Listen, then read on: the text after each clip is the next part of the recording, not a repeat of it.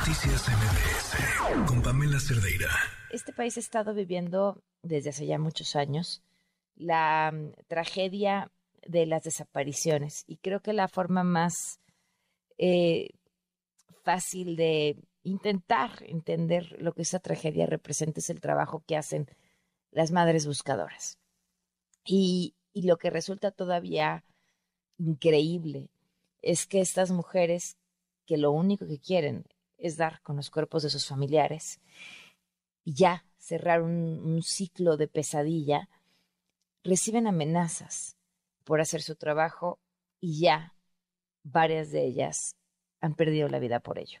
Bueno, les han arrebatado la vida por ello.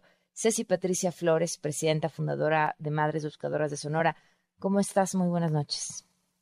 Hola, muy buenas noches. Muchas gracias por tu espacio. Ceci, una nueva amenaza, ¿cuándo fue que te hicieron llegar esta información? Pues en los días pasados.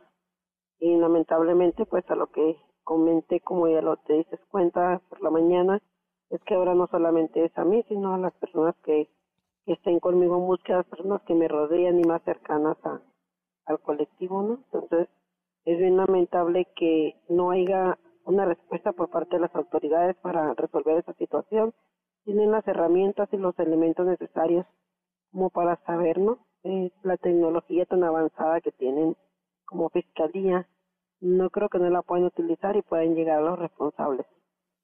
Eh, ¿Cómo qué tecnología necesitarían para dar con ellos? Pues los hackers nos pueden, pueden ayudar y decir de dónde salieron las llamadas, de dónde están los perfiles, qué correos se utilizaron y con qué números de teléfono fueron hechas, hechas los los perfiles falsos que hacen rastrear los teléfonos, en qué lugar salió la llamada y todo. O sea, todo eso lo puede hacer la autoridad. Nosotros lo hemos hecho a base de pagarle un hacker para que nos ayude, pero ellos como autoridad tienen la tecnología para hacerlo. ¿Y, y, lo que tú has logrado encontrar a través de ese proceso, qué es y a dónde te lleva? Esa última vinieron del penal de Hermosillo. Entonces, cómo nosotros lo podemos averiguar y cómo ellos como autoridad no lo pueden hacer. ¿Qué te hace pensar, Ceci, en, en, que, en que algo que pareciera tan básico y además tú lo has dejado en claro muchas veces, no, no, estamos buscando detenidos, estamos buscando a nuestros hijos, eh, provoque y levante este tipo de reacciones?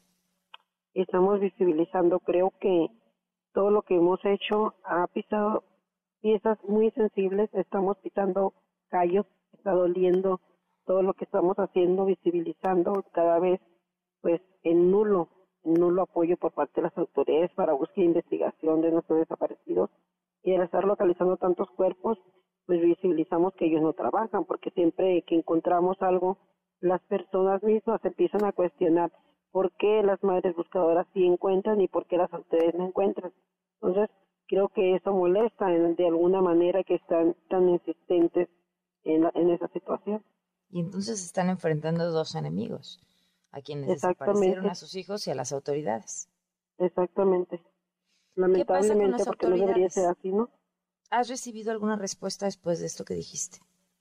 No, todo el día estuvimos en reuniones tanto en la fiscalía como con otras personas eh, en que nos hay que dar el apoyo, ¿no? Para que esto sea más rápido tuve respuesta en, en por parte de la ONU. Estuvieron llamándome para decirme que cuento con todo el apoyo y la solidaridad y que todo se va a hacer lo más pronto posible, que ellos van a interceder ante el mecanismo federal, ante la CEGOP, para que todo sea pues más rápido y lo necesario, ¿no?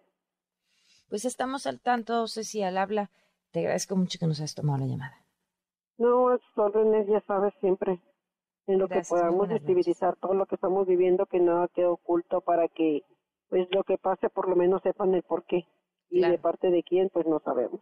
Claro, muchísimas gracias. Un abrazo, Ceci. A ustedes igualmente, bye.